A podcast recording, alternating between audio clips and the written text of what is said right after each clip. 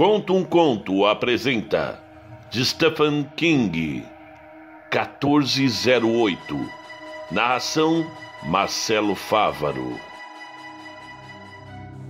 Mike Inslin estava ainda à porta giratória quando viu Olin, o gerente do hotel Dolphin, sentado numa das super estofadas poltronas da sala de estar. O coração de Mike afundou. Talvez eu devesse ter trazido o advogado novamente, pensou. Bem, agora era tarde demais. E mesmo se Olin tivesse resolvido colocar mais um ou dois obstáculos entre Mike e o quarto 1408, isso não seria de todo mal. Havia compensações. Olin estava cruzando a sala com uma rechonchuda mão estendida quando Mike deixou para trás a porta giratória. O Dolphin situava-se na Rua 61, perto da esquina da Quinta Avenida, pequeno, mas elegante. Um casal vestido a rigor passou por Mike enquanto ele alcançou a mão de Olin, mudando para a mão esquerda a pequena bolsa com roupas e alguns objetos. A mulher era loura e usava um vestido preto, claro, e o seu perfume leve e florido parecia sintetizar Nova York. No bar do mezanino, alguém tocava Night and Day, como se sublinhasse tal sintetização. Senhor Elslin, boa noite. Senhor Olin, algum problema? Olin parecia magoado.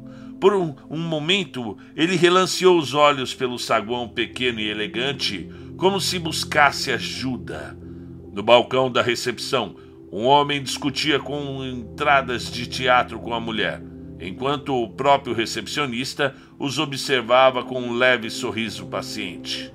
À mesa da frente, um homem com uma aparência que só se tem após longas horas na classe executiva, discutia sua reserva com uma mulher num elegante terninho preto que poderia ser usado também como traje de noite.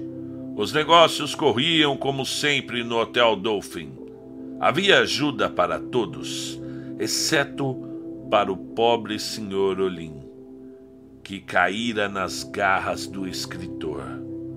Senhor Olim, repetiu Maikin. Senhor Eslin, posso falar um momento com o senhor no meu escritório? Bem, por que não? Isso ajudaria na parte sobre o 4408 aumentaria o tom agourento pelo qual os leitores de seus livros pareciam ansiar, e não era tudo. Mike Ainsley não tivera certeza até agora, apesar de todas as informações coletadas, agora tinha. Olin estava realmente com medo do 41408 e do que pudesse acontecer a Mike ali naquela noite. Claro, Sr. Olin. Olin, o bom hospedeiro, estendeu a mão para a valise de Mike. Permita-me. Não se preocupe, disse Mike.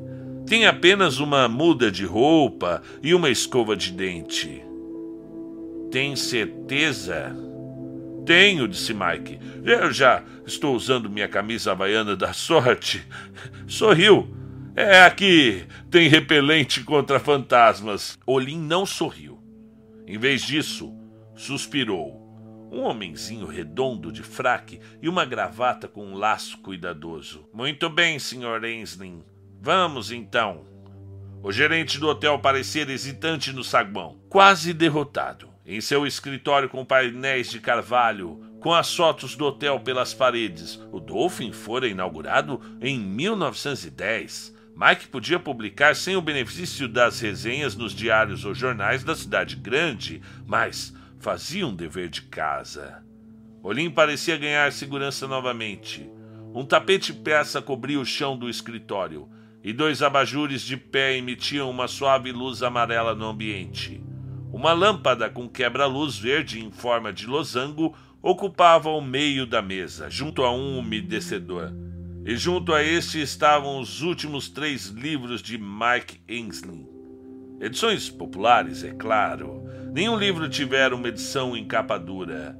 Meu anfitrião também vem fazendo um pouco de pesquisa, pensou Mike. Mike sentou-se em frente à mesa.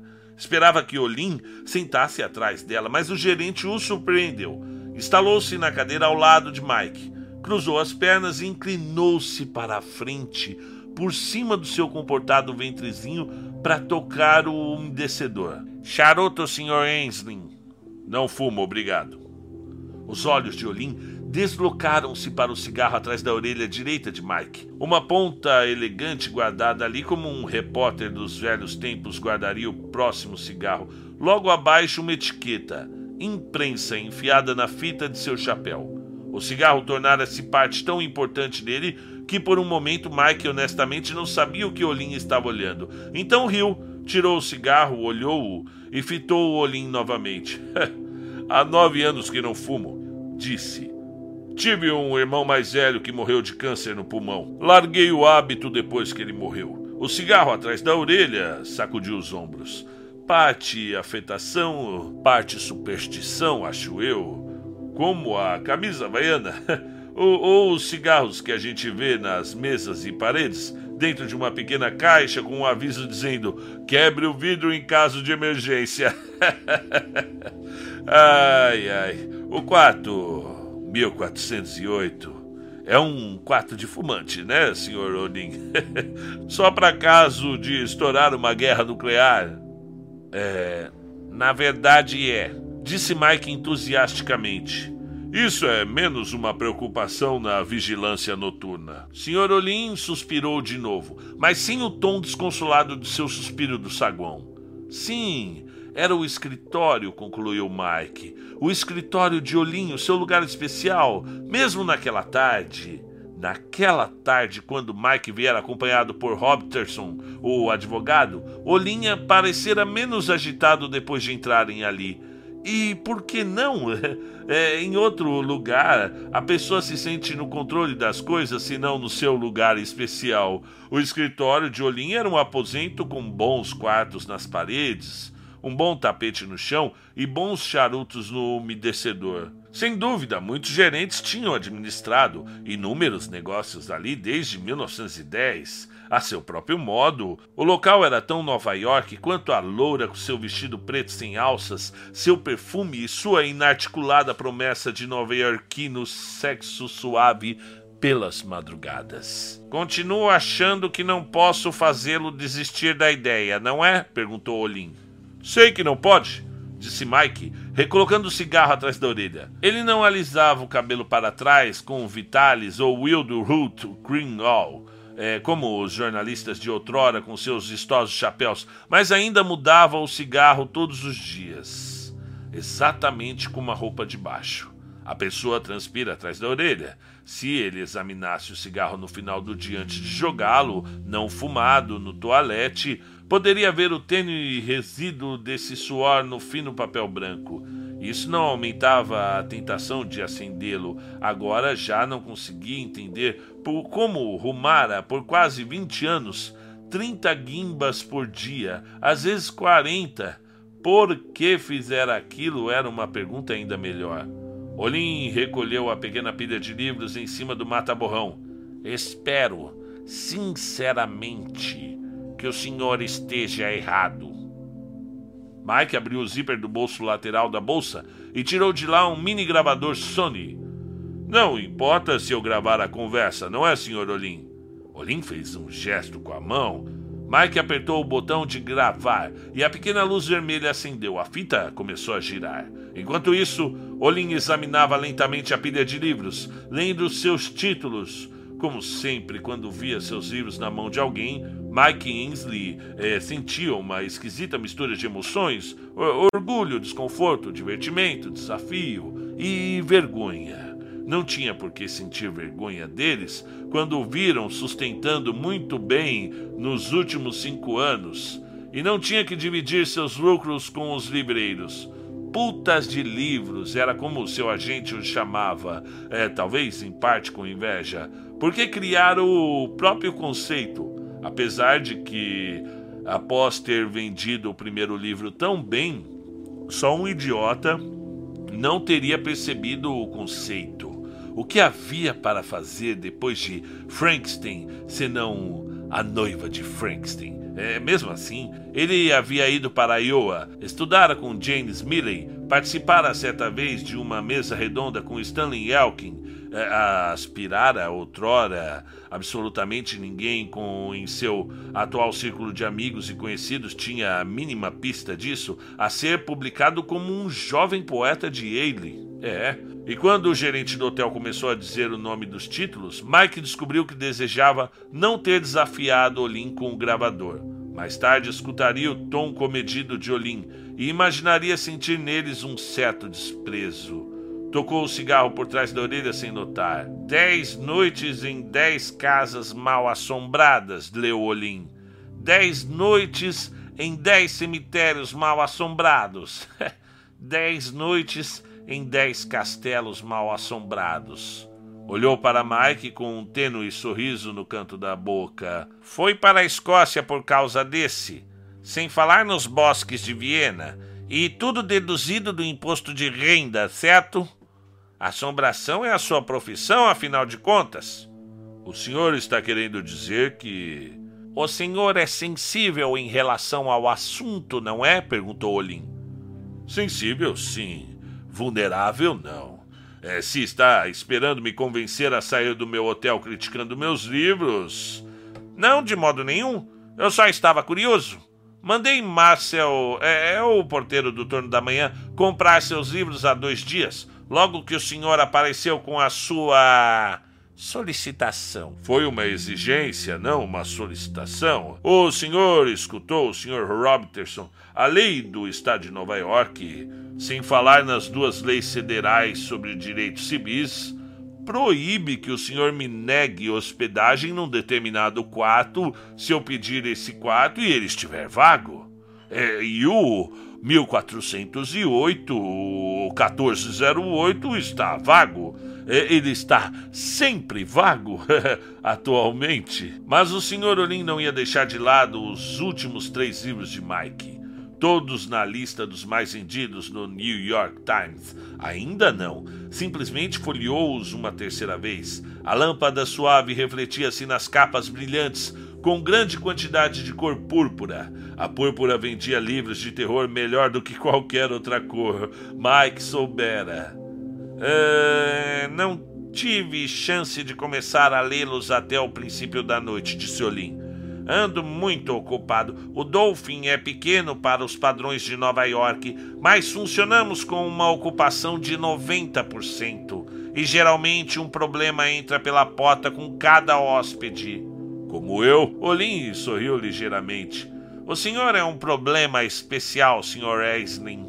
O senhor, o senhor Robertson e todas as suas ameaças.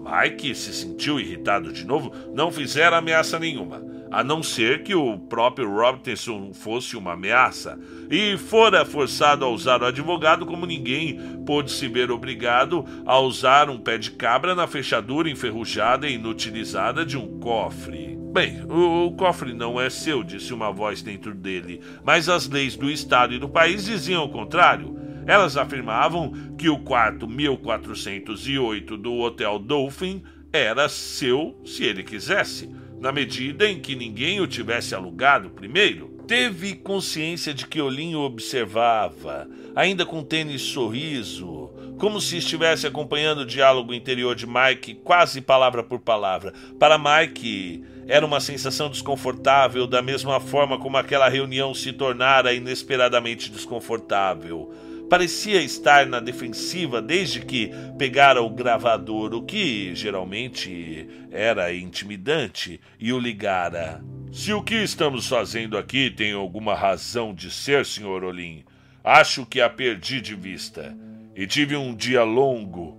Portanto, se a sua argumentação sobre o quarto 1408 terminou, eu gostaria de subir e.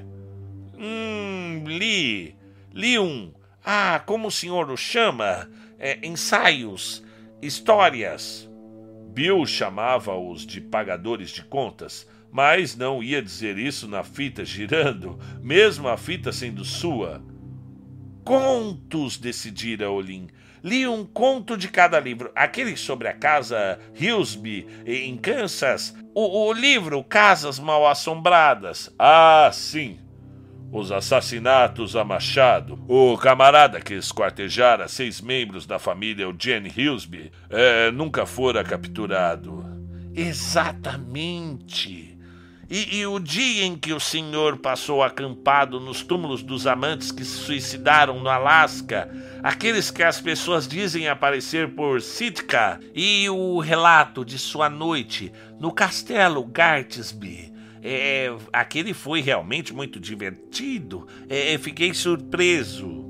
O ouvido de Mike estava cuidadosamente sintonizado para aprender as notas invisíveis de desprezo, até nos comentários mais suaves sobre sua série Dez Noites, e não tinha dúvida de ouvir, às vezes, um desprezo que não existia. Poucas criaturas na Terra são tão paranoicas quanto o escritor que acredita, no fundo do coração, que está ficando pior no que faz. Descobrira Mike, mas não acreditava haver nenhum desprezo ali. Obrigado, acho eu, disse ele. Deu uma olhada no gravador. Geralmente o pequeno olho vermelho do objeto parecia observar outro sujeito, desafiando-o a dizer a coisa errada. Naquela noite parecia estar olhando para o próprio Mike. Ah, sim! Eu disse isso como um cumprimento, Olim tamborilou nos livros. Espero terminar esses. É, mais pela maneira de escrever. É a maneira de escrever que eu gosto. Fiquei surpreso em achar graça nas suas aventuras muito pouco sobrenaturais no castelo de Garsby. E fiquei surpreso também em ver como o senhor é bom como é sutil, esperava mais manchadadas e mais cortes. Mike juntou as forças contra o que certamente viria a seguir. A variação de Olim para o que uma boa moça como você está fazendo num lugar como este. Olim, o hoteleiro urbano, anfitrião de louras que saíam de vestido preto pela noite, que contratava homens magros e prestes a aposentarem-se que dedilhavam de smoking velhos clássicos como Night and Day no bar do hotel, Olin que provavelmente lia Proust em suas noites de folga. Mas seus livros também são perturbadores. Se eu não tivesse dado uma olhada neles, acho que não teria me dado ao trabalho de esperar o senhor essa noite. Quando vi aquele advogado com a pasta, soube que o senhor pretendia ficar naquele quarto desgraçado e que nada do que eu dissesse o faria desistir. Mas os livros. Mike estendeu a mão e desligou o gravador. Aquele pequeno olho fixo estava começando a deixá-lo nervoso. Quer saber por que eu estou apelando, é isso?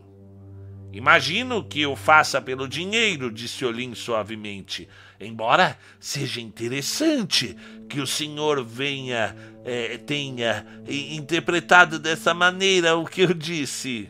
Mike sentiu um calor no rosto. Não aquilo. Aquilo não estava absolutamente correndo como ele imaginara. Nunca havia desligado o gravador no meio de uma conversa, mas Olim não era o que ele esperava. Foi desviado do caminho pelas mãos dele, pensou Mike. Essas mãozinhas gorduchas de gerente de hotel, com suas nítidas meia-luas brancas de unha manicurada. O que me preocupou o que me assustou foi perceber que estava lendo o trabalho de um homem inteligente e talentoso que não acredita numa única coisa que escreveu. Não era exatamente verdade, pensou Mike. Escrevera, talvez, umas duas dúzias de contos em que acreditava, publicara alguns é, escrevera resmas de poesia em que acreditara durante seus primeiros 18 meses em Nova York, quando passara fome na folha de pagamento de, do, do The Village Voice, mas acreditava que o fantasma sem cabeça de Eugene Hillsby caminhava pela fazenda abandonada de Kansas ao luar. Não, Mike passara a noite naquela fazenda, acampado nas ondulações de linóleo sujo do chão da cozinha, e não vira nada mais assustador do que dois camundongos passeando pelo rodapé. Passara uma noite quente de verão nas ruínas do castelo na Transilvânia, onde Vlad Tepes supostamente ainda reinava. Os únicos vampiros a aparecerem foram uma nuvem de mosquitos europeus, isso sim Durante a noite em que acampara junto ao túmulo do Jeffrey Dahmer, um, o assassino serial, uma figura branca, manchada de sangue com uma faca na mão, realmente aparecera na escuridão às duas horas da madrugada. Mas as risadinhas dos amigos da aparição entregaram o embuste.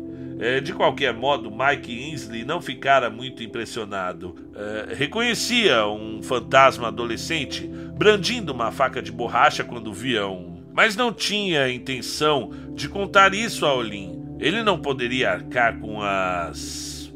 Mas podia sim. O gravador, um equívoco desde o início, compreendi agora, fora novamente posto de lado, tornando aquela reunião tão pouco gravada quanto se podia querer. Além disso, passar a admirar Olim de um modo esquisito. E quando você admira um homem, tem vontade de lhe dizer a verdade. Não, disse ele. Não acredito em espíritozinhos maus, fantasminhas e bestazinhas de pernas compridas. Acho bom que não existam, porque também não acredito que haja qualquer Deus para nos proteger deles. E nisso que acredito, mas mantive a mente aberta desde o início. Posso jamais vir a ganhar o prêmio Pulitzer por investigar o fantasma que assombra o teu cemitério da Monte Esperança, mas teria escrito sobre ele com justiça se ele me tivesse aparecido. Olim disse algo, apenas uma palavra mais baixo demais para Mike entendê-la. Uh, como? Eu disse que não, Olin olhou, quase pedindo desculpas. Mike suspirou. Olin o considerava mentiroso. Quando se chega a esse ponto, as únicas escolhas são puxar seus trunfos ou abandonar totalmente a discussão. Por que não deixamos isso para outro dia, Sr. Olin? Eu vou subir e escovar os dentes. Talvez, talvez eu veja Kellen O'Malley se materializar atrás de mim no espelho do banheiro. Mike começou a levantar-se da cadeira, mas Olin estendeu uma das mãos gorduchas e cuidadosamente manicuradas para detê-lo. Não estou chamando o senhor de mentiroso, disse, mas, senhor Ainsley, o senhor não acredita. Fantasmas raramente aparecem para os que não acreditam neles, e quando fazem, raramente são vistos. Ora, Eugene Hillsby poderia ter jogado boliche com a sua cabeça decepada no saguão da frente da casa dele, que o senhor não teria ouvido coisa nenhuma. Mike levantou e curvou-se para pegar a pequena valise. Se é assim, não preciso me preocupar com o 41408, não é? Precisa sim! Porque não há fantasma nenhum no 41408 e nunca houve. Há algo lá. Eu mesmo o senti, ah, mas não é a presença de um espírito. É, numa casa abandonada ou num velho castelo, sua falta de crença pode servir de proteção. No 41408, só o tornará mais vulnerável. É, não faça isso, Sr. Ainsley. É, é, por isso que esperei o senhor esta noite para lhe pedir, é, para lhe implorar é, que não faça isso de todas as pessoas na Terra que não devem entrar naquele quarto. O autor desses animados e exploradores livros sobre fantasmas verdadeiros está no alto da lista. Mike ouviu e não ouviu ao mesmo tempo. E você desligou o gravador, fumegou ele. Olin me constrange a ponto de eu desligar o gravador e então se transforma em Boris Karloff. Ah, foda-se, vou citá-lo de qualquer maneira. Se ele não gostar, que me processe. É, de repente, estava morrendo de vontade de subir Não só porque assim poderia liquidar logo sua longa noite no quarto de hotel, mas porque queria transcrever o que Olin dissera enquanto ainda estava fresco na memória. Tome um uísque, Sr. Ainsley. Não, eu. O Sr. Olin tirou do bolso do casaco uma chave em um chaveiro que era uma comprida chapa de metal. O metal parecia velho, arranhado e manchado, tendo gravado nele o número 1408. Por favor, disse Olin, faça-me a vontade. Dê-me mais dez minutos do seu tempo, o suficiente para tomar uma pequena dose de Scott, e eu lhe entrego esta chave. Eu daria quase tudo para poder fazê-lo mudar de opinião, mas gosto de pensar que reconheço o inevitável quando o vejo. Vocês ainda usam chaves aqui? perguntou Mike. É um toque simpático. Uma antiguidade.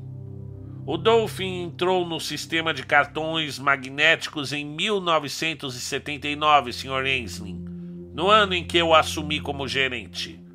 O 1408 é o único quarto da casa que ainda abre com chave.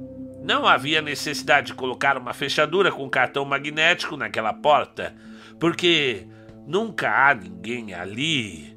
A última vez em que a sala foi ocupada por um hóspede pagante foi em 1978. Está me sacaneando. Mike sentou novamente e mais uma vez destravou o gravador. Apertou o botão record e disse: Olinho, o gerente da casa, afirma que há mais de 20 anos o quarto 1408 não é alugado a hóspede nenhum. Mas ainda bem que o 1408 nunca precisou de fechadura com cartão magnético, porque os relógios de pulso, os digitais, não funcionam naquele quarto. Às vezes andam para trás, às vezes param, mas não se pode confiar nas horas que marcam não no quarto 1408. O mesmo acontece com as calculadoras de bolso e telefones celulares. É, se estiver usando um bip, Sr. Ainsley, aconselho a desligá-lo, porque quando estiver lá, ele vai começar a tocar direto. Fez uma pausa e desligá-lo também não garante que dê certo, pois ele pode ligar sozinho. A única providência segura é tirar as baterias dele. É, apertou o botão stop do gravador sem examinar os botões. Mike imaginou que Olin deveria usar um modelo semelhante para ditar memorandos. Na verdade, Sr. Ainsley, a única providência segura é ficar fora da droga daquele quarto. Não posso fazer isso, disse Mike, pegando seu gravador novamente e guardando-o de volta. Mas acho que tenho tempo para uma bebida. Enquanto Olin servia as bebidas no bar, revestido de painéis de carvalho sobre uma velha pintura da Quinta Avenida na virada do século XIX para o XX, Mike perguntou-lhe como sabia que dispositivos de alta tecnologia não funcionavam dentro do quarto se este não era ocupado desde 1978. Eu não quero lhe dar a impressão de que ninguém pôs os pés no 1408 desde 1978, respondeu Olin. É, temos arrumadeiras que fazem uma limpeza leve no quarto uma vez por mês. Isso significa. Mike, que já vinha trabalhando em dez quartos de hotel mal assombrados há uns quatro meses, disse: Sei o que significa. Limpeza leve num quarto desocupado incluía abrir as janelas para arejar o cômodo, espanar, jogar um desinfetante especial no vaso para deixar a água levemente azul, mudar as toalhas. Provavelmente a roupa de cama não seria mudada, não numa limpeza leve, cogitou se deveria ter trazido seu próprio saco de dormir. Palmilhando o tapete peça, vindo do bar com dois drinks nas mãos, Olin pareceu ler o pensamento de Mike. É, os lençóis foram mudados essa tarde, Sr. Ainsley. E por que não deixa isso de lado? Me chame de Mike. E acho que não vou me sentir à vontade, disse Olin, entregando a bebida a Mike. Ao senhor. E ao senhor, Mike ergueu o copo querendo brindar o anfitrião, mas Olin recuou. Não, é, é, ao senhor, senhor Ainsley. Eu insisto. Hoje devemos beber a, ao senhor. Vai precisar disso.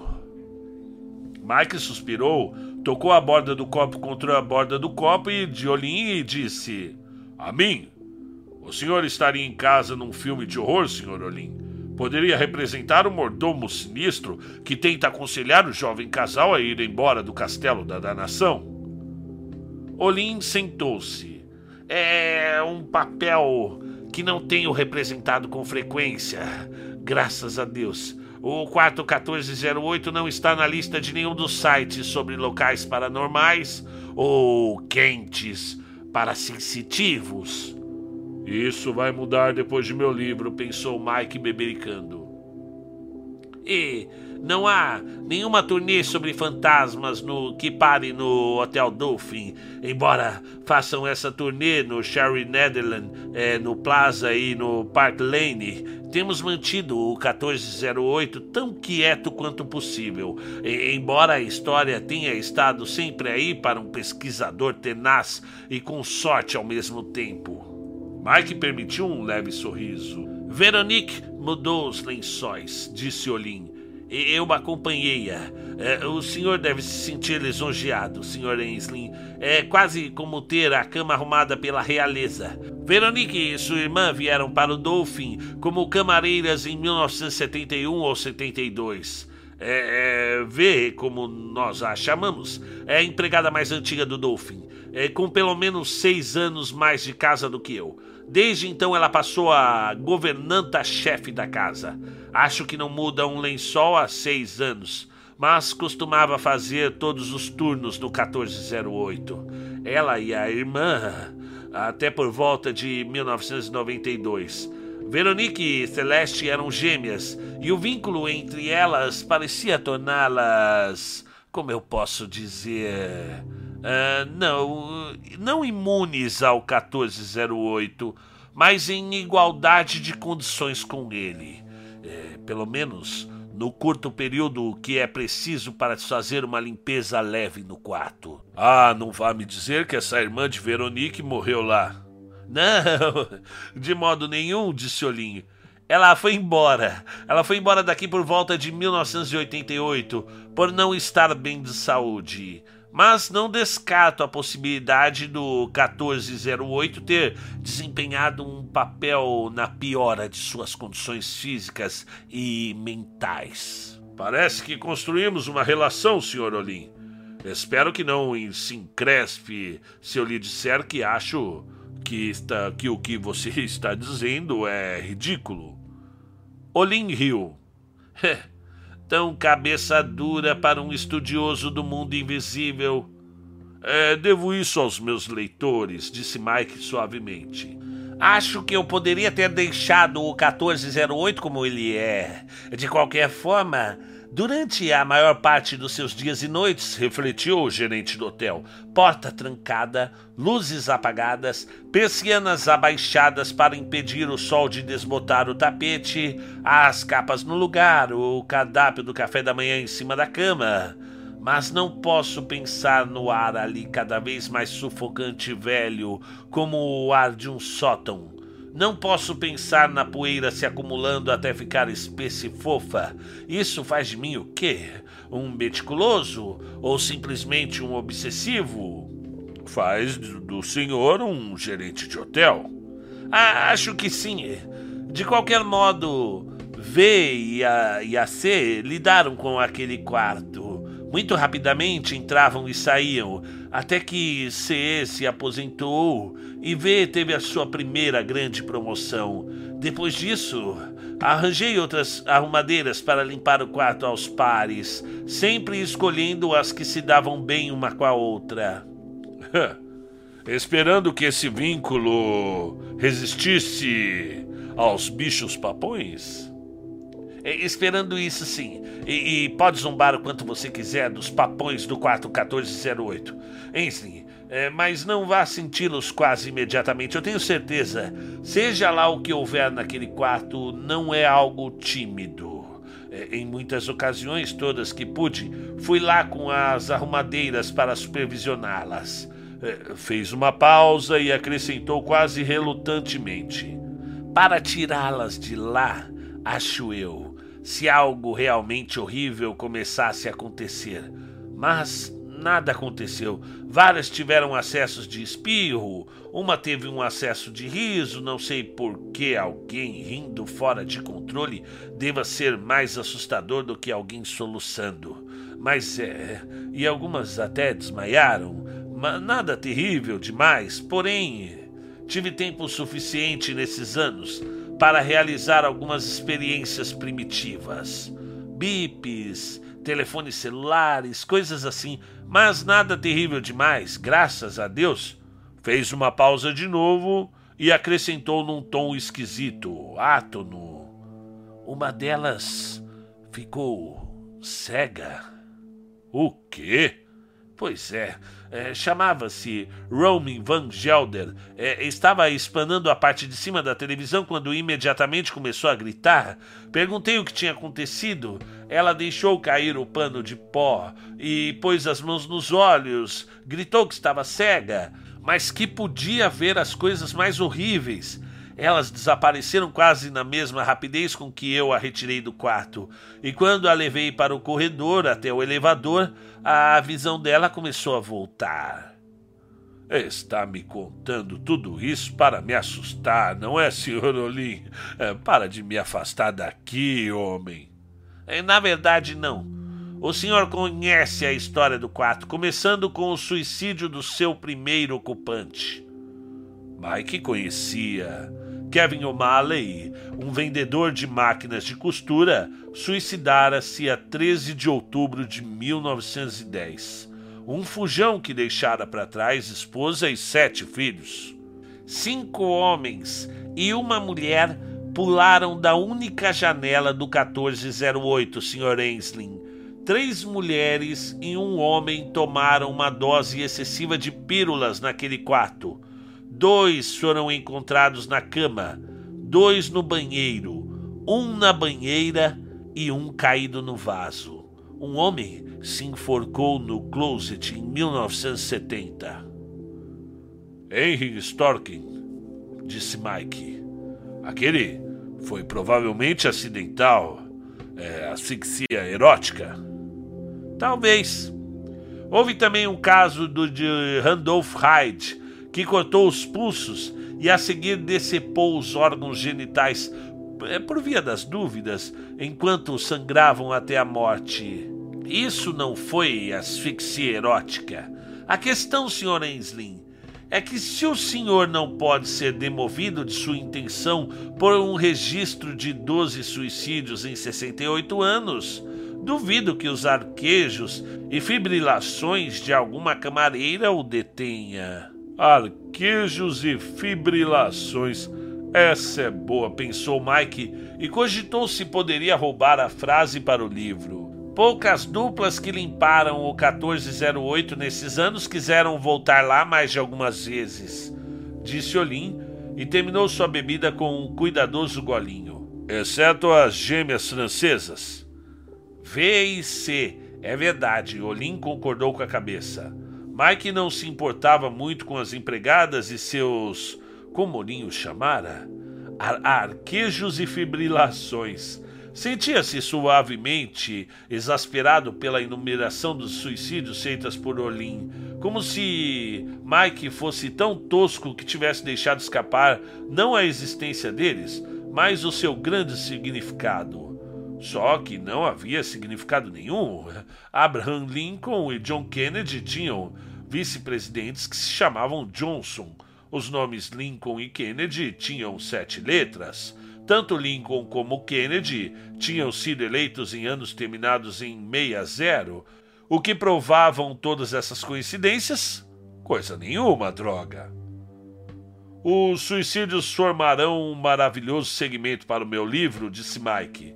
Mas, já que o gravador está desligado, posso lhe dizer que eles se resumem ao, ao que um estatístico conhecido meu chama de efeito cumulativo. Charles Dickens chamava-o de efeito batata, disse Olin. Como? Quando o fantasma de Jacob Marley apareceu pela primeira vez a Scrooge, Scrooge disse-lhe que ele só poderia ser uma bolha de mostarda ou um pedacinho de batata mal passada. Isso deve ser considerado engraçado? perguntou Mike, um tanto friamente. Não considero nada a respeito disso engraçado, Sr. Ainsley. Absolutamente nada. Ouça atentamente, por favor. A irmã de V, a Celeste, morreu de um ataque do coração. Naquela época ela sofria de Alzheimer, num estágio, num estágio médio, uma doença que atingiu muito cedo na vida.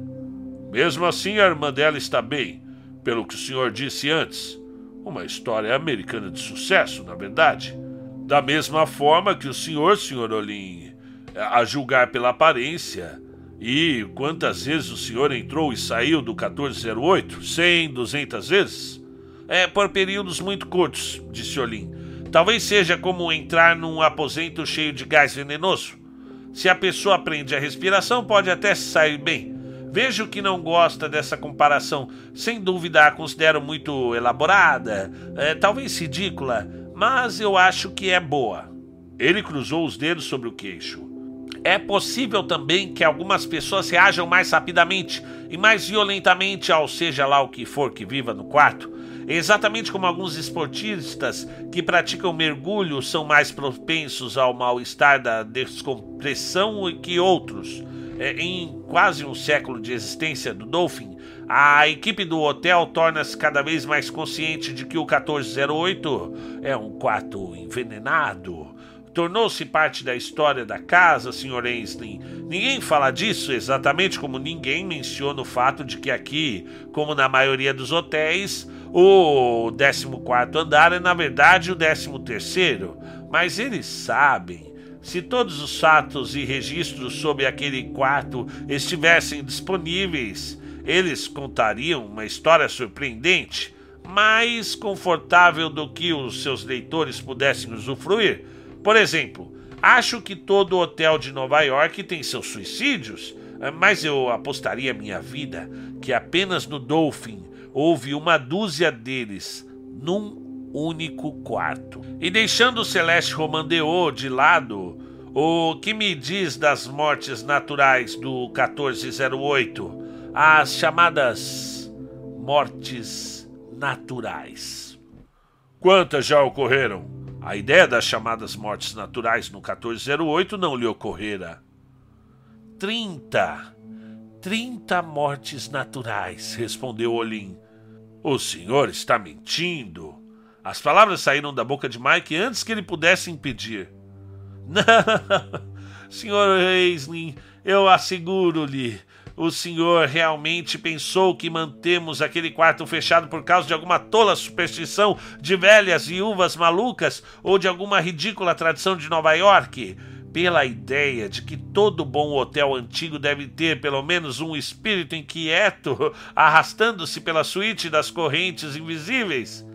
Mike Aisling percebeu que essa ideia não articulada, mas sempre presente, é, mesmo assim, pairava por seu novo livro da série Dez Noites, Ouvir Olin censurá-la no tom irritado de um cientista ante os passes de bruxaria de um nativo não ajudou a acalmar sua ansiedade. Temos nossas superstições e tradições no ramo hoteleiro, ah, mas não deixamos que elas atrapalhem os negócios, Sr. Eslin. Há um velho ditado no meio oeste, onde comecei na minha profissão não há nenhum quarto vazio quando os homens do gado estão na cidade. Se temos vagas, nós as preenchemos. A única exceção à regra que já fiz algum dia e a única conversa que já tive sobre isso foi em relação ao quarto 1408, um quarto do 13 terceiro andar, cuja soma dos números é 13. Olin olhou Mike Inslee nos olhos é um quarto não apenas de suicídios, eh, mas de derrames, infartes e acessos epiléticos. É um homem que ficou no quarto, é, foi em 1973, aparentemente afogou-se num prato de sopa. O senhor, sem dúvida, vai dizer que isso é ridículo, mas falei com o homem que era chefe da segurança do hotel na época e ele viu o atestado de óbito ou o poder de seja lá o que for que habita no quarto parece ser menor por volta do meio-dia, que é quando a arrumação dos quartos sempre ocorre. E mesmo assim, sei de várias camareiras que trabalharam lá e que agora sofrem do coração, têm efizema, diabetes Houve um problema no aquecimento daquele andar há três anos e o Sr. Neal, é, o engenheiro-chefe da manutenção da época, entrou em vários quartos para verificar as unidades de aquecimento e, infelizmente, o 1408 foi um deles. O engenheiro parecia tão bem, então, tanto no quarto quanto depois, mas morreu na tarde seguinte de uma hemorragia generalizada. Coincidência disse Mike. Mesmo assim, não podia negar que Olin era bom. Se o homem fosse um conselheiro de acampamento, deixaria 90% dos garotos tão assustados que eles voltariam para casa após a primeira rodada de histórias de fantasmas em torno da fogueira. Coincidência, repetiu Olin suavemente, não exatamente com desprezo.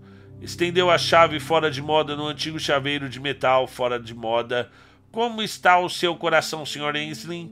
Sem falar em sua pressão sanguínea e condições psicológicas. Mike descobriu precisar de um esforço real e consciente para levantar a mão. Mas, uma vez que a pôs em movimento, tudo bem. Ela se ergueu até a chave sem o mínimo tremor nos dedos, tanto quanto pôde notar. Está bem, está tudo bem, disse ele, pegando o gasto chaveiro de metal. Além disso, Estou usando minha camisa havaiana da sorte. Olin insistiu em acompanhar Mike ao 14 andar no elevador, e Mike não objetou. Estava curioso para ver se, quando estivessem fora do escritório e no corredor que levava aos elevadores, o gerente voltaria ao seu eu menos consequente, se ele se tornaria mais uma vez o pobre Sr. Olin, o obsequioso funcionário que caíra nas garras do escritor, um homem de smoking. O palpite de Mike é que o seu gerente ou maître no restaurante os deteve, estendeu a Olin um maço fino de papéis e murmurou algo em francês para ele. Olin respondeu com um murmúrio, concordando com a cabeça, e rapidamente rabiscou sua assinatura nas folhas. O sujeito no bar tocava um Alton New York. É, daquela distância, soava como um eco, o tipo de música ouvida num sonho. O homem de smoking disse: Merci bien e continuou seu caminho. Mike e o gerente do hotel continuaram andando. Olin novamente perguntou se podia carregar a pequena valise de Mike, e este novamente recusou. No elevador, os olhos dele foram atraídos para a tripla fila de botões. Tudo estava como devia estar, não havia falhas, e mesmo assim, olhando-se mais atentamente, via-se que havia. O botão que marcava o décimo segundo era seguido por outro que marcava o décimo quarto, como se pudessem fazer o número 13 não existir, omitindo-o do painel de controle do elevador. Tolice, e mesmo assim Olin estava certo, isso era feito em toda a parte do mundo. Enquanto o elevador subia, Mike disse: Uma coisa me dá curiosidade. Por que o senhor não cria um residente fictício para o 1408? Se ele o assusta tanto como o senhor diz que assusta, ou melhor, Sr. Olim, por que não o declara sua própria residência? Ah, acho que tive medo de ser acusado de fraude pela pessoa que aplica os estatutos estaduais e federais. Para o pessoal hoteleiro, as leis dos direitos civis é como arrastar as correntes à noite para muitos dos meus leitores, ou então por meus patrões, caso soubessem disso. Se não conseguir convencê-la a desistir do quarto 1408, duvido que tivesse mais sorte em convencer o conselho de diretores da Stanley Corporation de que retirei do mercado um quarto em perfeitas condições porque tenho medo de fantasmas é, obriguem um caixeiro viajante ou outro a pular da janela e se esborrachar na rua 61. Mike considerou isso a coisa mais perturbadora que Olin já dissera. Por que ele não está tentando mais me convencer? pensou. Sejam quais forem os poderes de venda do gerente em seu escritório, talvez alguma vibração que venha do tapete peça. ele os perde aqui fora. A competência, sim, pode-se ver isso quando ele assinava as folhas do Metre, mas não venda, não magnetismo pessoal, não aqui fora. Mas ele acredita no que diz, ele acredita naquilo tudo. Acima da porta, o 12 se apagou e deu lugar ao 14. O elevador se deteve. A porta abriu-se, revelando um corredor de hotel totalmente comum, de carpete vermelho e ouro, definitivamente não peça. Instalações elétricas que pareciam lâmpadas a gás do século XIX. Aqui estamos, disse Olim. O seu andar. Vai me desculpar se eu deixar aqui? O 1408 é à sua esquerda, no final do corredor. A não ser que seja absolutamente necessário, eu não passo daqui. Mike Ainsley saiu do elevador com pernas mais pesadas do que de costume. Virou-se para Olin, um homenzinho gorducho de terno escuro e gravata cor de vinho, com um laço cuidadoso. O gerente entrelaçava as mãos manicuradas às costas, e Mike viu que o rosto dele se mostrava de uma palidez cremosa. A sua testa alta e sem rugas despontavam gotas de transpiração. Há um, um telefone no quarto, claro, disse Olim. O senhor pode tentar se tiver problemas, mas duvido que ele funcione. É, se o quarto não quiser. É... Mike pensou numa resposta leviana. Tipo, pelo menos isso o faria economizar no serviço de quarto, mas sua língua parecia ainda mais pesada do que as pernas e continuou imóvel dentro da boca. Olin retirou uma das mãos de trás das costas e Mike viu que ela tremia. É, Senhor Ainsley, é, Mike, não faça isso. Pelo amor de Deus. Antes de poder terminar, a porta do elevador se fechou, silenciando-o. Mike ficou onde estava por um momento, no perfeito silêncio do hotel nova-iorquino, no andar que ninguém da equipe admitiria ser o décimo terceiro. Pensou em estender a mão e apertar o botão para chamar o elevador. No entanto, se fizesse isso, Olim venceria e haveria um grande buraco escancarado no lugar do melhor capítulo do seu novo livro. Os leitores poderiam não saber disso, assim como seu editor, seu agente Robertson, o advogado, mas ele saberia. Em vez de apertar o botão do elevador, Mike tocou no cigarro atrás da orelha, aquele gesto antigo e distraído que ele nem sabia mais que fazia, alisando também o colarinho de sua camisa da sorte. Então, começou a seguir pelo corredor na direção do 1408, balançando a pequena valise a seu lado.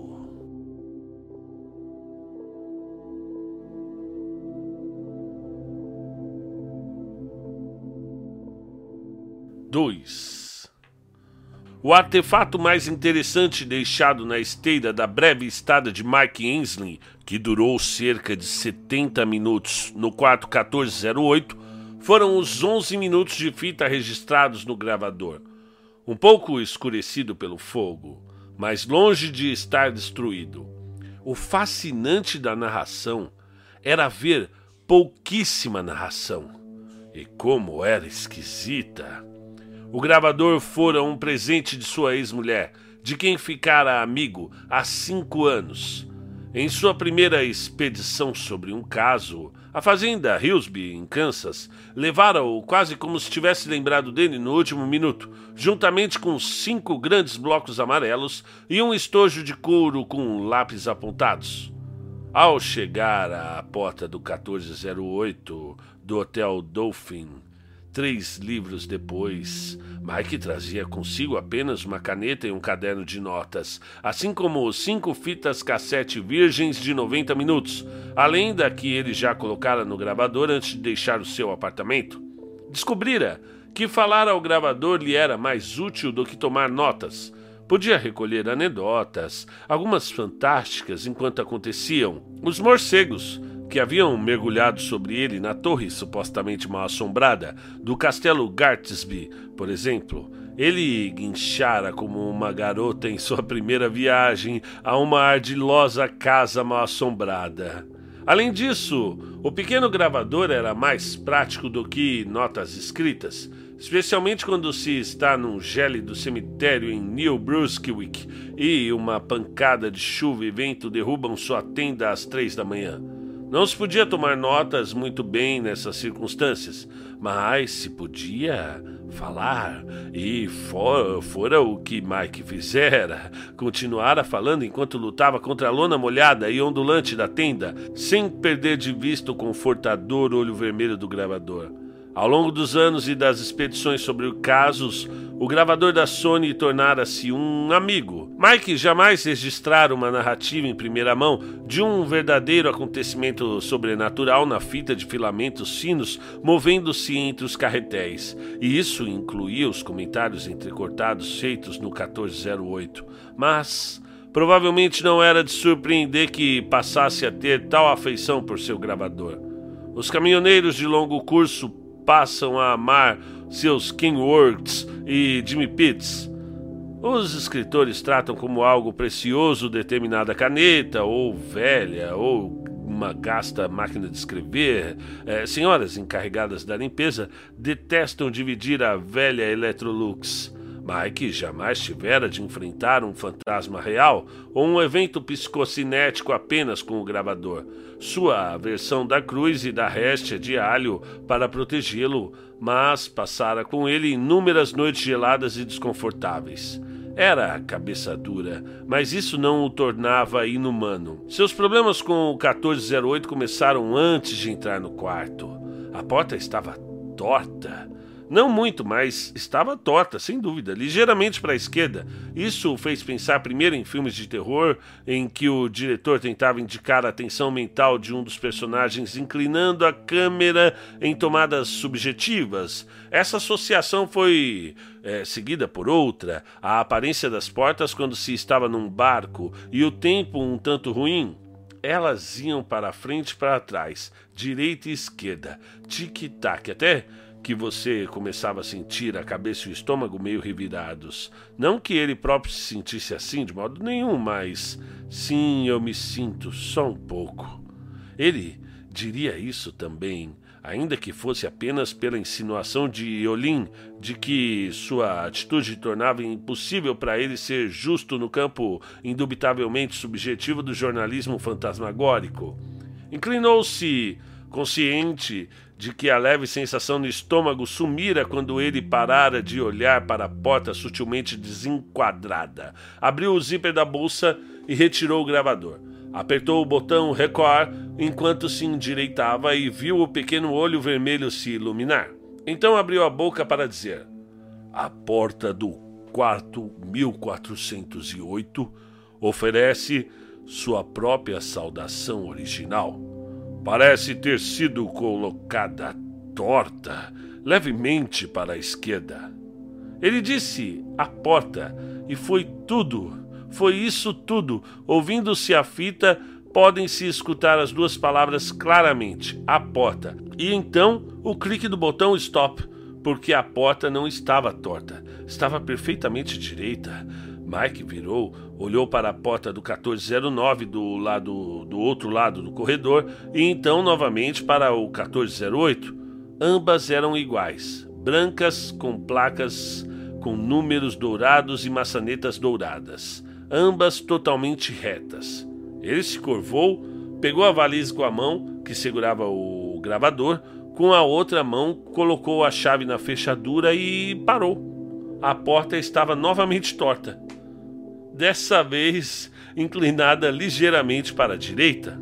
Isso é ridículo, murmurou ele, mas a sensação de náusea já retornara a seu estômago. Não era apenas uma espécie de enjoo marítimo, era um enjoo. era enjoo marítimo. Ele fora à Inglaterra no Queen Elizabeth II e, e havia uns dois anos, e certa noite o mar ficou extremamente agitado. É, Mike lembrava mais claramente de ficar deitado na cama de sua cabine, sempre à beira de vomitar, mas sem conseguir. Como a sensação de vertigem nauseada piorava quando ele olhava para uma porta, uma mesa ou uma cadeira, como iam para frente e para trás, para a esquerda e para a direita, tique e taque. Isso é culpa de Olim, pensou. É exatamente o que ele quer. Ele o induziu a isso, companheiro. Ele armou isso. Cara, como ele ia se rir se pudesse vê-lo. Como? Mike parou um instante quando percebeu que novamente Olim podia vê-lo. Olhou para trás, para o corredor até o elevador, mal notando que a sensação ligeiramente nauseada em seu estômago sumira no momento em que ele parara de fixar a porta. Acima e à esquerda dos elevadores viu o que esperava: uma câmera de circuito fechado. Um dos detetives da casa poderia estar olhando para lá naquele exato momento, e Mike apostava que Olin estava com ele, ambos sorrindo como macacos. Vai ensiná-lo a vir aqui de advogado em punho e fazendo exigências, diria Olim. Olhe só para ele, responderia o segurança, sorrindo mais amplamente. Branco como um fantasma, e ainda nem pôs a chave na fechadura. o senhor pegou ele, chefe. Pegou ele com caniço, linha e anzol.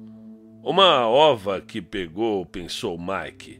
Fiquei na casa Hillsby Dormi na sala onde pelo menos dois deles foram mortos. E dormi mesmo, acredite ou não. Passei uma noite junto ao túmulo de Jeffrey Dahmer e as duas lápides de distância de H.P. Lovecraft. Escovei os dentes junto à banheira onde o Sir David Smite supostamente afogou as duas esposas. Há muito tempo parei de me assustar com historinhas contadas em torno da fogueira. É uma ova que pegou. Então olhou para trás e a porta estava reta. Mike deu um grunhido, empurrou a chave na fechadura e a girou. A porta se abriu e ele entrou. A porta não se fechou lentamente atrás dele quando ele apalpou a parede em busca do comutador, deixando-o em total escuridão. Além disso, as luzes dos apartamentos do edifício vizinho brilhavam através da janela. Mike achou o comutador. Quando o acionou, a luz de cima, encerrada numa coleção de ornamentos de cristal, acendeu-se, da mesma forma que o abajur de pé junto à escrivaninha, na outra extremidade do quarto. A janela ficava acima dessa escrivaninha, para que alguém que escrevesse sentado ali pudesse fazer uma pausa no trabalho e olhar a rua 61 lá embaixo. Uh, pular para lá. Se o impulso levasse a isso, exceto. Mike colocou a valise dentro do quarto, fechou a porta e ligou o gravador de novo. A pequena luz vermelha se acendeu. Segundo Olin, seis pessoas pularam da janela que estou olhando. Mas não vou dar nenhum mergulho do 14, disse ele. Eh, desculpe, do 13 terceiro andar do Hotel Dolphin essa noite. Há uma malha de ferro ou aço protegendo a janela do lado de fora. Seguro morreu de velho. O 1408 é o que se chama de uma suíte júnior, acho eu. O quarto tem duas cadeiras, um sofá, uma escrivaninha, um armário que provavelmente contém uma TV e talvez um minibar. O carpete no chão não é digno de nota, não faz sombra ao diolim, pode acreditar. O papel de parede idem. Ele. um momento. Nesse ponto, Ouve-se outro clique na fita. Quando Mike aperta o stop novamente, toda a parca narrativa de, da fita gravada tem esse aspecto fragmentado, totalmente diferente das outras cerca de 150 fitas de posse do agente literário do autor.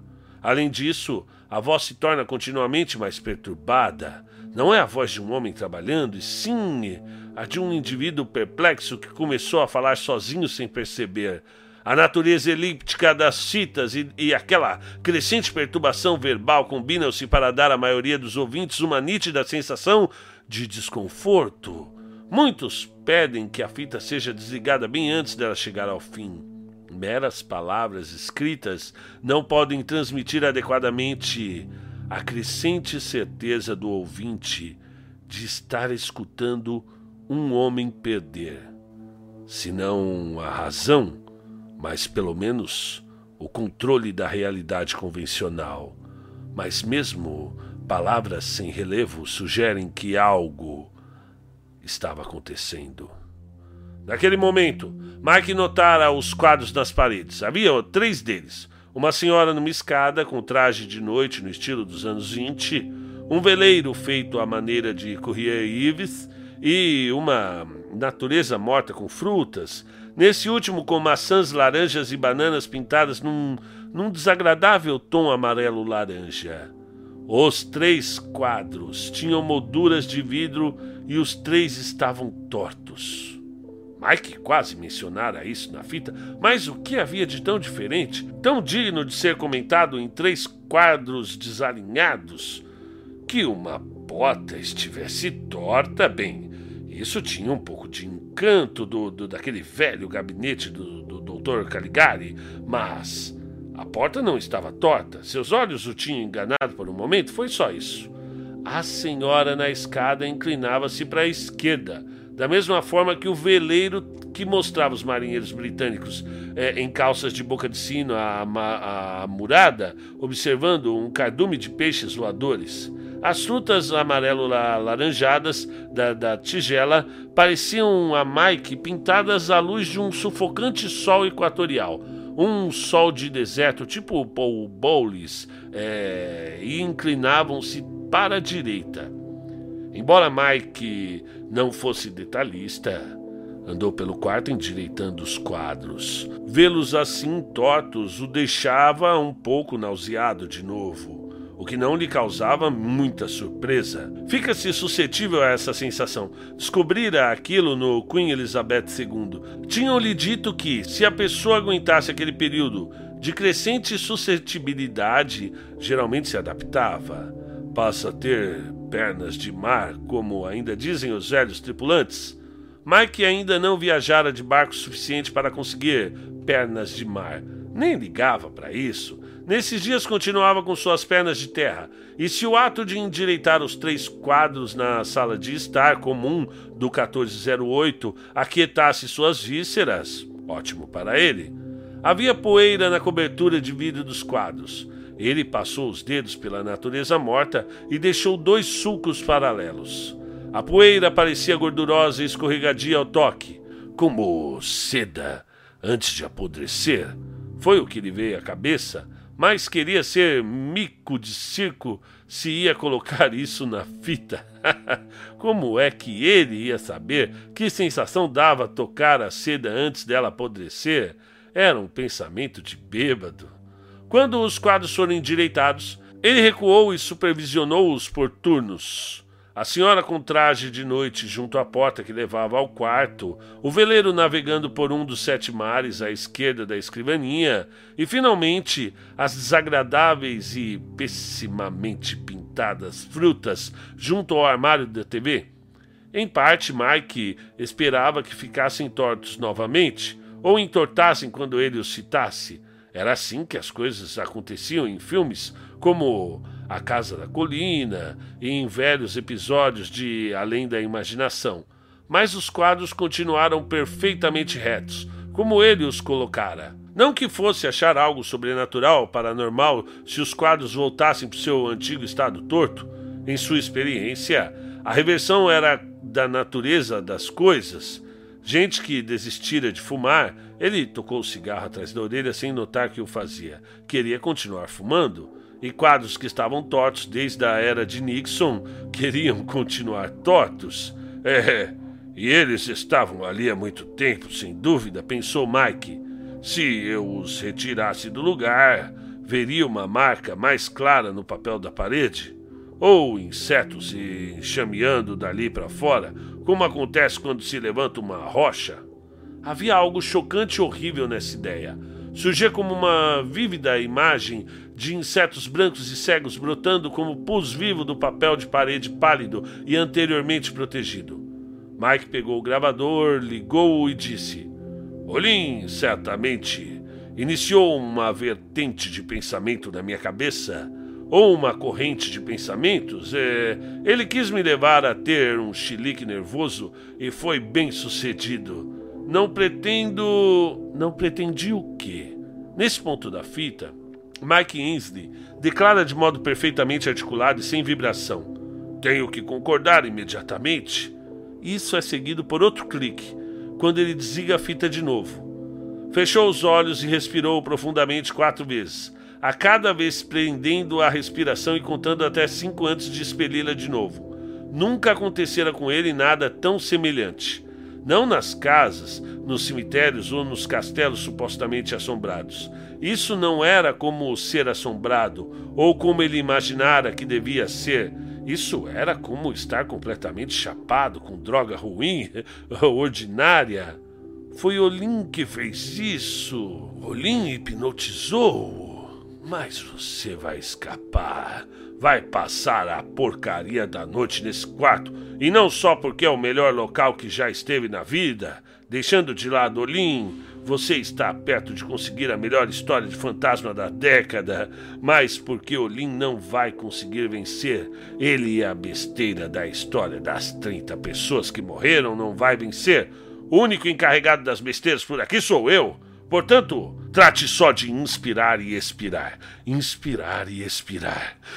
Inspirar e expirar. Continuou assim por uns 90 segundos e quando abriu os olhos de novo, sentiu-se normal. Os quadros na parede ainda retos, a tigela de frutas ainda amarelo-alaranjadas e mais cheias do que nunca. Frutas do deserto, nem a dúvida Coma um pedaço delas e você vai cagar até doer. Ele ligou o gravador. O olho vermelho se acendeu. É, tive uma pequena vertigem por um ou dois minutos, disse Mike, atravessando o quarto até a escrivaninha e a janela, com sua rede protetora do lado de fora. Pode ter sido uma ressaca das lorotas de Olim, mas eu acho que sinto uma presença aqui. Não sentia nada disso, claro, mas uma vez que estivesse na fita, ele poderia escrever praticamente qualquer coisa que quisesse. O ar. O ar é viciado. É nem um bolor ou mau cheiro. Olim diz que o lugar é arejado, que cada vez que é limpo, mas as limpezas são rápidas e, sim, é um ar viciado. E, ei, olhe isso. Na escrivaninha havia um cinzeiro um daqueles pequenos objetos de vidro espesso que se viam em hotéis por toda parte, e dentro dele uma caixa de fósforo com um retrato do Hotel Dolphin. Na frente do hotel via-se um porteiro sorridente com um uniforme bem fora de moda, com dragonas, alamares dourados e um cap que parecia saído de uma boate gay na cabeça de um motociclista machão usando apenas alguns piercings de prata pelo corpo. Carros de outra época passavam pela Quinta Avenida em frente ao hotel, Packards, Hudsons, é, Studebakers e Chrysler New Yorkers com é, grandes caudas salientes. Acho que a caixa de fósforo no cinzeiro é de 1955, disse Mike, colocando-a no bolso da camisa havaiana. Vou guardá-la como lembrança. Agora é hora de um pouco de ar fresco. Há um clique quando ele deposita o gravador no, possivelmente na escrivaninha Houve-se uma pausa seguida por sons vagos e uns dois grunhidos de esforços. Depois disso vem uma segunda pausa e então um som guinchado. Sucesso, diz Mike. Isso está pouco fora do microfone, mas o que se segue é um pouco mais próximo. Sucesso, repete Mike, pegando o gravador da escrivaninha. A metade de baixo não se mexe, parece pregada, mas a parte de cima desceu muito bem. Posso ouvir o tráfego na Quinta Avenida? e todas as buzinas têm um tom reconfortante. Alguém está tocando um saxofone, talvez na frente do Plaza, que fica do lado do outro lado da rua, dois quarteirões adiante. Ele me lembra meu irmão. Mike parou abruptamente, olhando o pequeno olho vermelho que parecia acusá-lo. Irmão? Seu irmão estava morto. Outro soldado derrubado das guerras do fumo. Então relaxou, e daí? A guerra atual era a guerra dos fantasmas, onde Michael Ainsley fora sempre vencedor. Quanto a Donald Ainsley, é, meu irmão, na verdade, foi comido por lobos no inverno no pedágio de Connecticut, disse ele. Depois viu e desligou o gravador. Há mais na fita, um pouco mais, mas essa é a última declaração com certa coerência. Isto é, a última declaração que se pode atribuir alguma coerência. Ele virou-se e olhou os quadros. Ainda estavam perfeitamente retos, como bons quadrinhos que eram. Mas aquela natureza morta ali, como era feia, porra! Ligou o gravador e disse duas palavras: laranjas fumegantes no gravador. Então desligou de novo e foi da sala de estar até a porta que levava ao quarto.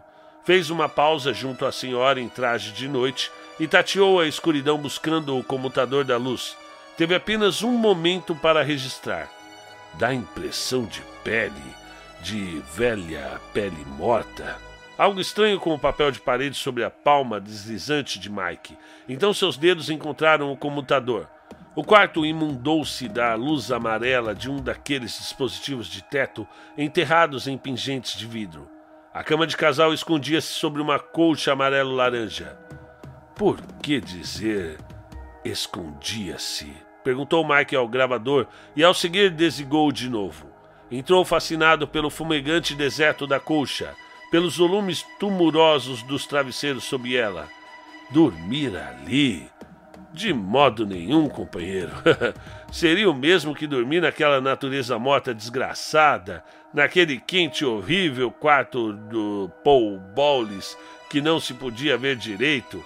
Um quarto para expatriados ingleses lunáticos e cegos pela sífilis que tinha pego ao foderem com as mães. A versão para o cinema estrelado por Lawrence Harvey ou Jeremy Irons, um desses atores que naturalmente associamos a atos pouco, pouco naturais. Mike ligou o gravador e o olho vermelho surgiu. Então ele disse: Testando. Um, dois, três, testando. Ao microfone e depois apertou o stop de novo. Aproximou-se da cama, cuja colcha cintilava no amarelo laranja. O papel de parede, talvez creme à luz do dia, refletia o amarelo laranja da colcha. Duas pequenas mesas de cabeceira ladeavam a cama. Numa delas estava o telefone, preto, grande e a disco. Os buracos para discar pareciam surpresos olhos brancos. A outra mesa continha um prato com uma ameixa. Mike ligou o gravador e disse: Isso não é uma ameixa de verdade. É de plástico e apertou o stop de novo. Sob a cama havia um cardápio. Mike abordou a cama com muito cuidado para não tocar nela ou na parede. Pegou o cardápio.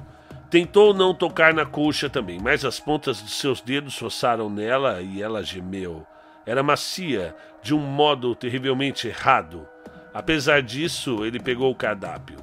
Estava escrito em francês e, embora já houvesse passado muito tempo desde que Mike aprendera aquela língua, um dos itens do café da manhã eram pássaros assados na merda. Pelo menos parece algo que os franceses poderiam comer, pensou, dando uma risada alucinada e perturbada. Então, fechou e abriu os olhos. O cardápio agora estava escrito em russo. Fechou e abriu os olhos. O cardápio estava escrito em italiano. Fechou e abriu os olhos. Não havia nenhum cardápio. Havia a xilografia de um garotinho gritando e olhando por cima do ombro para um lobo de xilogravura que engolira sua perna esquerda até o joelho. As orelhas do lobo apontavam para trás e ele parecia um terrier com seu brinquedo favorito. Eu não, não, eu não estou vendo isso, pensou Mike. É claro que não estava. Sem fechar os olhos, viu nítidas linhas de inglês, cada qual constituindo em uma tentação diferente do de jejum.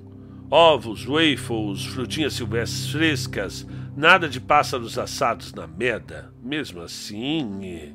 Virou-se muito lentamente e saiu do pequeno espaço entre a parede e a cama. O espaço que agora parecia estreito como um túmulo seu coração batia com tanta força que Mike pod poderia sentir a pulsação no pescoço e nos pulsos, assim como no peito. Seus olhos latejavam nas órbitas. O 1408? era estranho, sim. O 1408 era muito estranho. Olin dissera algo sobre gás envenenado, e era assim que Mike se sentia como alguém que tivesse cheirado gás ou fora, fora forçado a fumar um rachixe forte misturado com inseticida. Olin provocara isso, claro, provavelmente com a adesão ativa e risonha do pessoal de segurança. bombear o seu gás envenenado especial através dos respiradouros. Só porque Mike não podia ver nenhum respiradouro não significava que não estivesse por lá. Fitou o quarto com os olhos assustados e arregalados. Não havia ameixa nenhuma na mesinha à esquerda da cama. E também nenhum prato. A mesa estava vazia. Mike virou-se. Começou a andar para a porta que dava para a sala de estar e parou. Havia um retrato na parede. Não, não, não tinha absoluta certeza. Em, em seu presente estado, não poderia, não podia ter certeza nem do próprio nome mas estava razoavelmente certo de que não havia nenhum quadro quando chegara. Era uma natureza morta, é, uma única mecha num prato de metal sobre uma velha mesa de madeira. A, luz que incidia sobre a mecha e o prato era de um febril amarelo alaranjado. Uma luz de, de tango, uma luz de tango, pensou ele. O tipo de luz que faz os mortos levantarem dos túmulos e dançarem tango. O tipo de luz é. Eu tenho que sair daqui, murmurou, voltando os, aos tropeções para a sala de estar. Seus sapatos tinham começado a fazer estranhos sons de beijo, como se o chão por baixo deles tivesse ficado mole.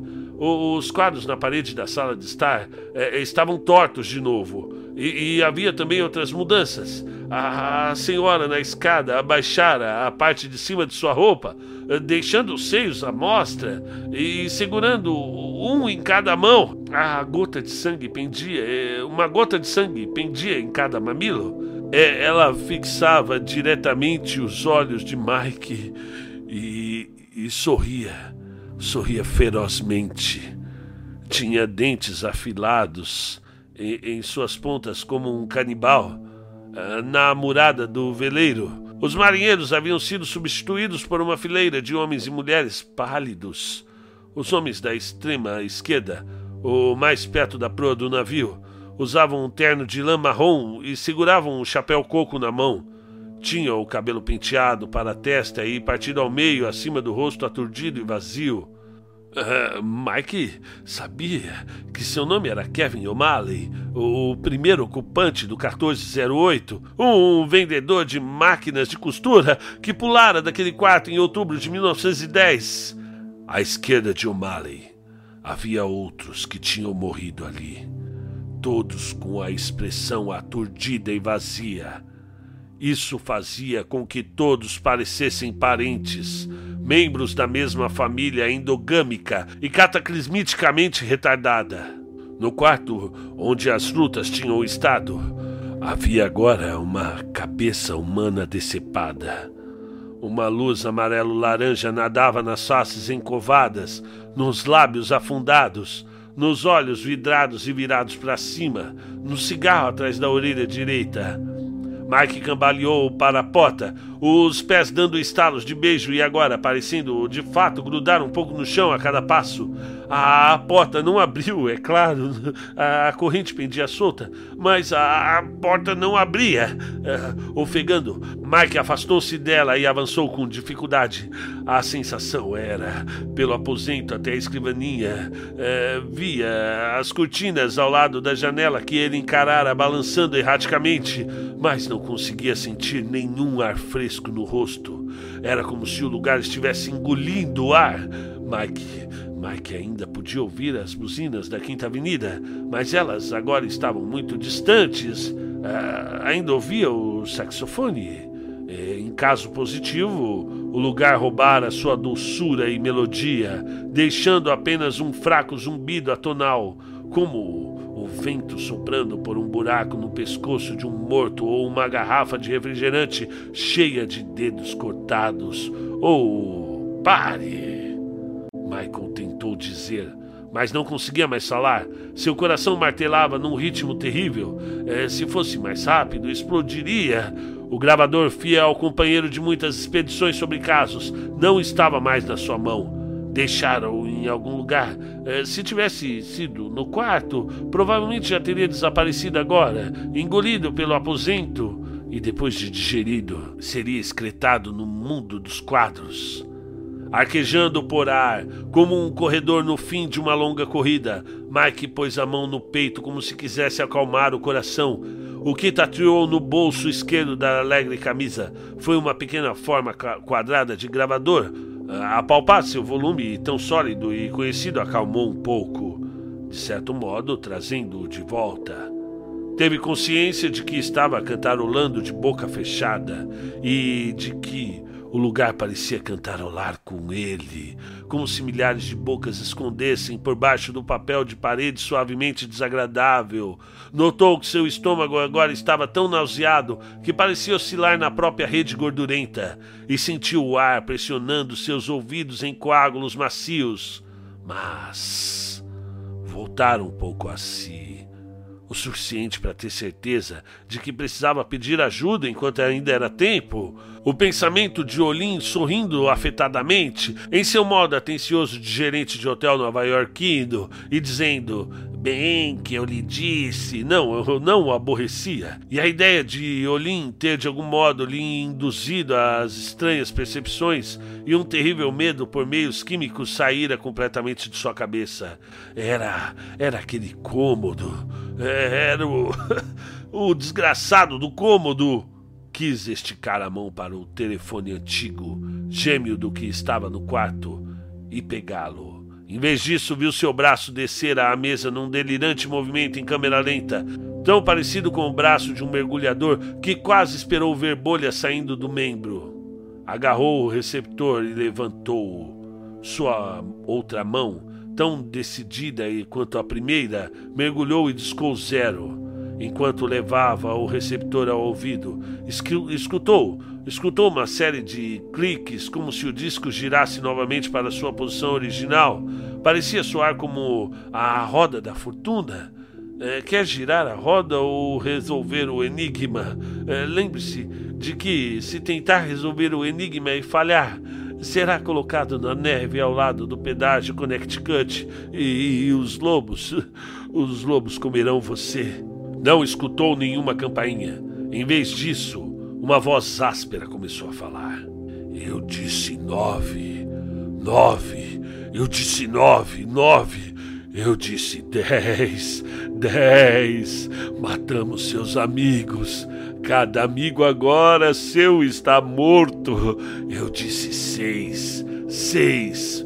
Mike ouvia com um horror crescente não ao que a voz dizia, mas o seu áspero vazio. Embora não fosse uma voz gerada por máquina, também não era uma voz humana. Era a, a voz do. Meu Deus, era a voz do aposento.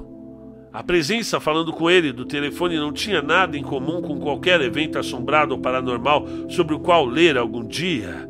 Havia ah, havia algo diferente ali. É, não, não, não está ali ainda, é, mas está chegando e está faminto. Você ao jantar. O telefone caiu dos seus dedos abertos e Mike se virou. O aparelho ficou pendurado pelo fio do mesmo modo que o estômago de Mike oscilava para frente e para trás dentro dele, que ainda podia ouvir a voz áspera saindo do escuro. Dezoito. Ah, agora é 18. Assuma o controle quando a sirene tocar. É o 4. Eu disse 4. Não notou que tirara o cigarro de trás da orelha e colocara na boca, ou que retirara do bolso da camisa berrante a caixa de fósforos com o porteiro de alarmes, eh, com o porteiro de alamares dourados, a antiga, assim como não notou que após nove anos finalmente tinha resolvido fumar. Diante dele, o aposento começou a derreter. Estava cedendo em ângulos e linhas retas, não em curvas, mas em estranhos arcos mouriscos que feriam os olhos de Mike. O candelabro de vidro no centro do, do, do teto eh, começou a decair como uma espessa bola de cuspe. Os quadros curvavam-se, tornando-se formas como para-brisas de velhos carros antigos. Vinda de trás do vidro do quadro, junto à porta que dava para o quarto, A mulher dos anos 20, com os mamilos sangrando, sorria, sorria com dentes de canibal. Então deu meia volta e subiu correndo a escada novamente, movendo-se com o delirante andar abrupto e sinuoso de uma vampira num filme mudo, levantando os joelhos. O telefone continuava a emitir um som áspero e a cuspir numa voz que era agora de uma máquina de cortar cabelo elétrica que tivesse aprendido a falar. Cinco! Eu disse cinco! Ignore a sirene, mesmo se você for embora desse quarto, jamais poderá deixá-lo. Oito! Eu disse oito! A porta para o quarto e a porta para o corredor tinham começado a desmoronar, alargando-se no meio e se tornando portais. Portais para seres possuídos de formas profanas. A luz tornou-se brilhante e quente, enchendo o lugar com um fulgor amarelo-laranja.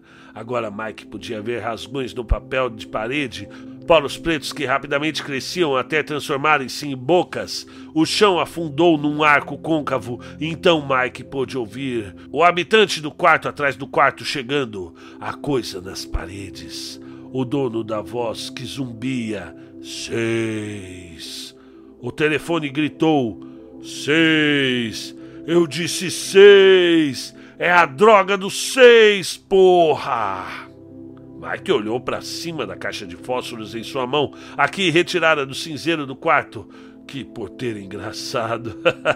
que carros antigos engraçados, é, com suas grandes grades cromadas e palavras escritas no fundo que ele não havia, ele não via há muito tempo, porque agora a fita abrasiva sempre era atrás. Feche a tampa antes de riscar. Sem pensar, não conseguia mais pensar. Mike Ainsley riscou um único fósforo, deixando o cigarro a cair da sua boca ao mesmo tempo. Riscou o fósforo e imediatamente tocou com ele os outros na caixa. Houve um som de um forte sopro de enxofre ardente que entrou na cabeça de Mike como uma baforada de sais de cheiro e uma chama brilhante de fósforos. E mais uma vez, sem pensar, Mike segurou o buquê chamejante de fogo contra a frente da camisa. Era uma camisa barata feita na Coreia, no Camboja ou em Bornéu. Ah, agora já velha, ela pegou fogo imediatamente. Antes que as chamas subissem à frente dos seus olhos, tornando o cômodo cada vez mais instável. Mike viu claramente, como um homem que acordou de um pesadelo, mas encontrou o pesadelo em torno de si.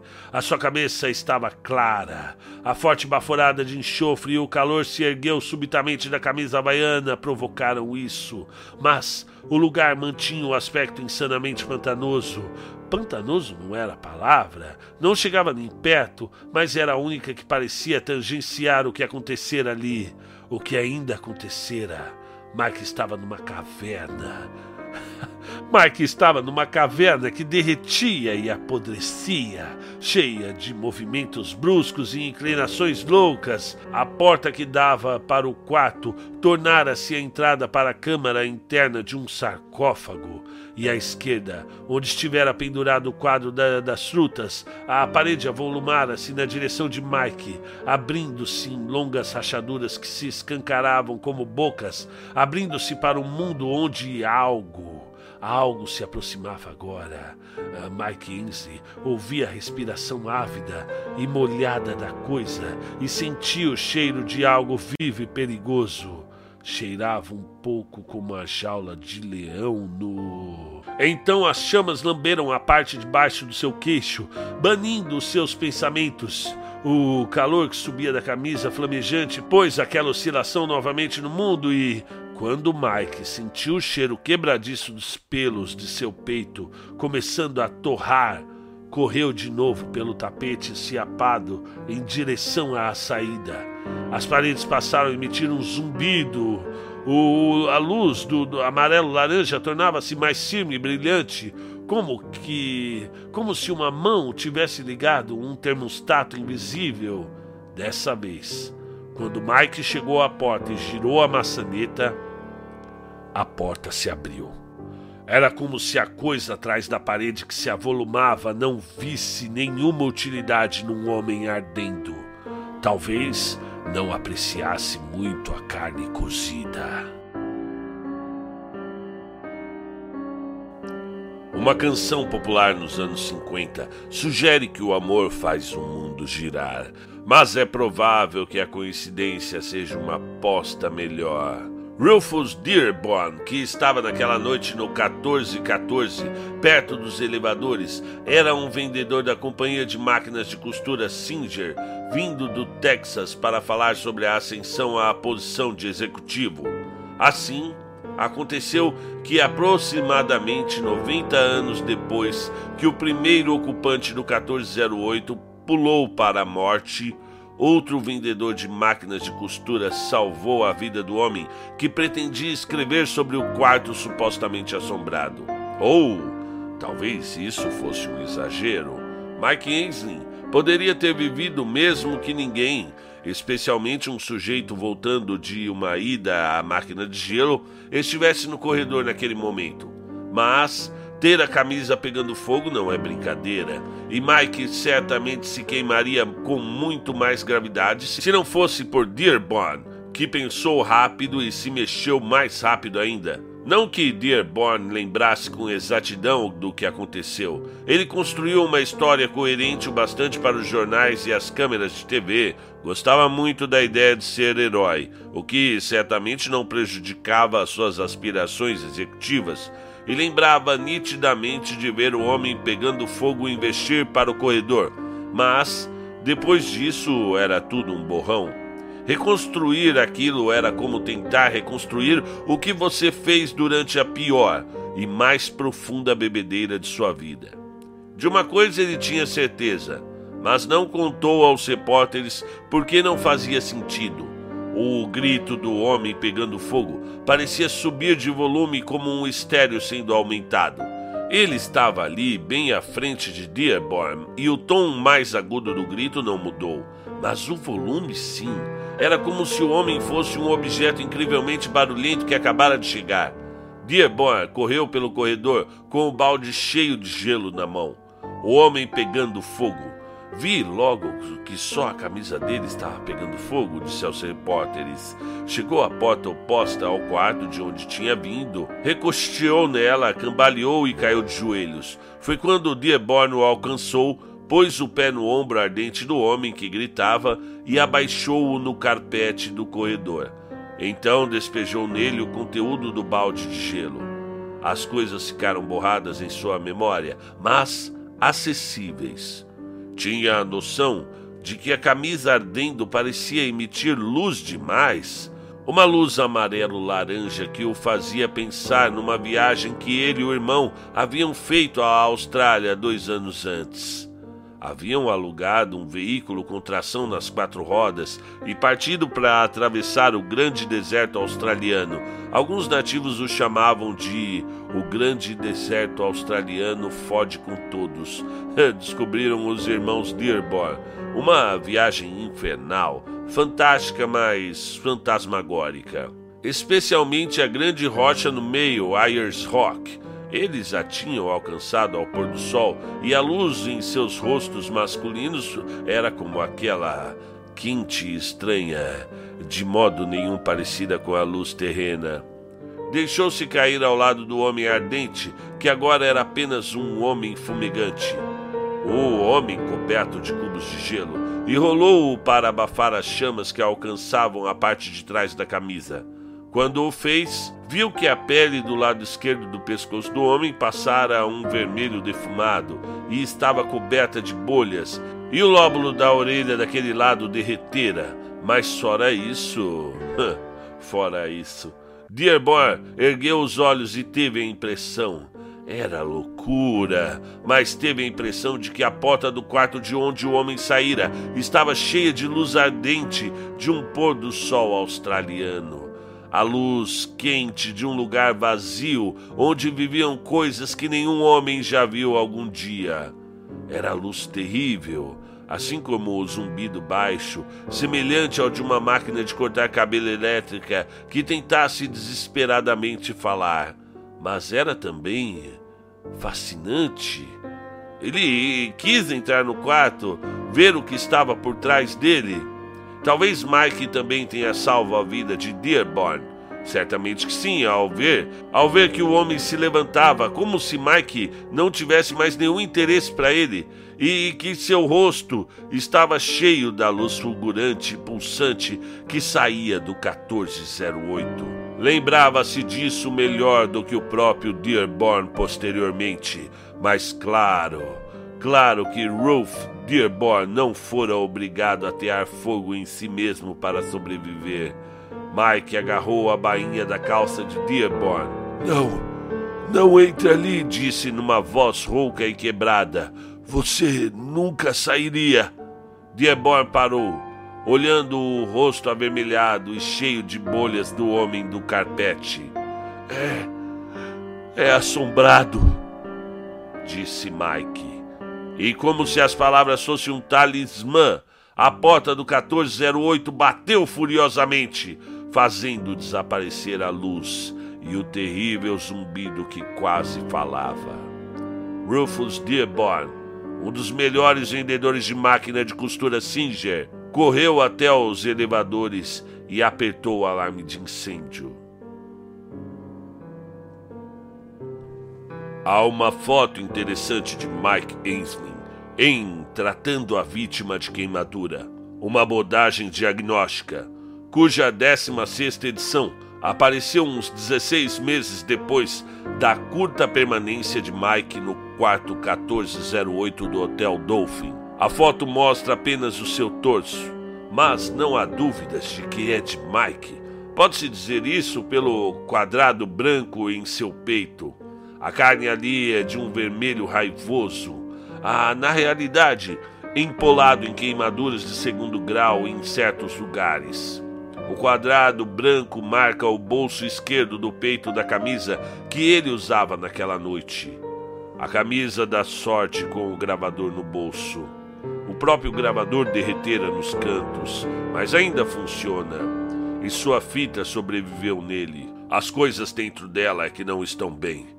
Depois de escutá-la três ou quatro vezes, Sam Farrell, o agente de Mike, guardou-a no cofre da parede, recusando-se a registrar que seus braços magricelas e bronzeados estavam arrepiados, e naquele cofre ficou a fita desde então.